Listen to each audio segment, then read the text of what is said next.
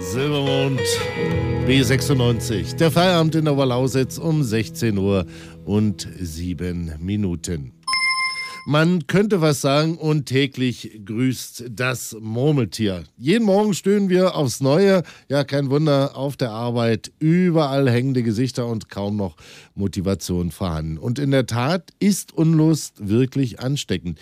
Wie wir aus der Arbeitsunlust wieder herauskommen, das weiß unser Experte Manuel Marburger. Er ist Unternehmensberater und hat für uns fünf Tipps parat, wie wir auf der Arbeit wieder motiviert durchstarten können.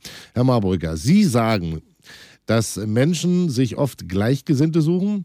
Was ist äh, in Bezug auf Motivation im Job da das große Problem? Wenn man mit Gleichgesinnten zusammen ist, die schlecht gelaunt sind, also praktisch wenn die Herde auf der Arbeit schlecht gelaunt ist und im Konsum festhängt und alle negativ sind und sich gleichzeitig runterziehen, dann ist es einfach folgendes Problem. Du wirst genauso negativ und deswegen guck, was du da tun kannst. Was ist los mit der Herde? Und willst du das so weiterhin? Hm, das heißt Tipp 1, äh, wie man da wieder rauskommt, äh, weg von den Gleichgesinnten, oder? Du hast natürlich folgende Möglichkeit. Die Herde wechseln. Heißt, wenn einer Masern hat zum Beispiel und du bist in der Gruppe, die Masern hat, dann bekommen alle anderen auch Masern aber du kannst die Gruppe wechseln. Du gehst einfach in eine andere Gruppe, eine andere Herde.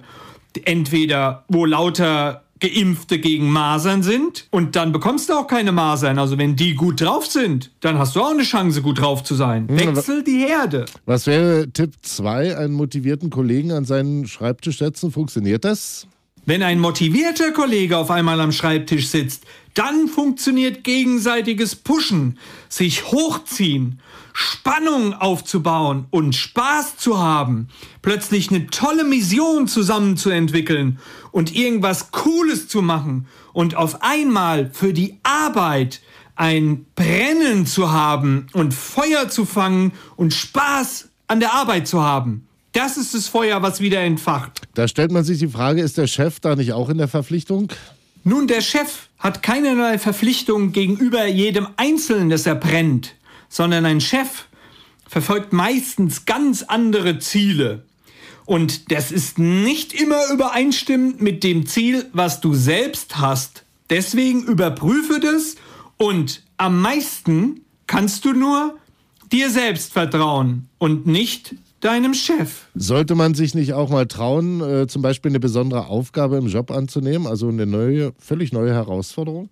Natürlich kannst du mit einer besonderen Herausforderung etwas Besonderes erreichen und kannst dich selber wieder stärken, auch egal wie die anderen äh, um dich herum drauf sind oder egal wie dein Chef drauf ist, weil du machst es für dich oder für das große Ganze. Deswegen sind Herausforderungen und wenn man sich mit jemand anders da misst, etwas ganz besonders Tolles und bringen dich auf ein nächstes Level. Aber mach's für dich. Hm.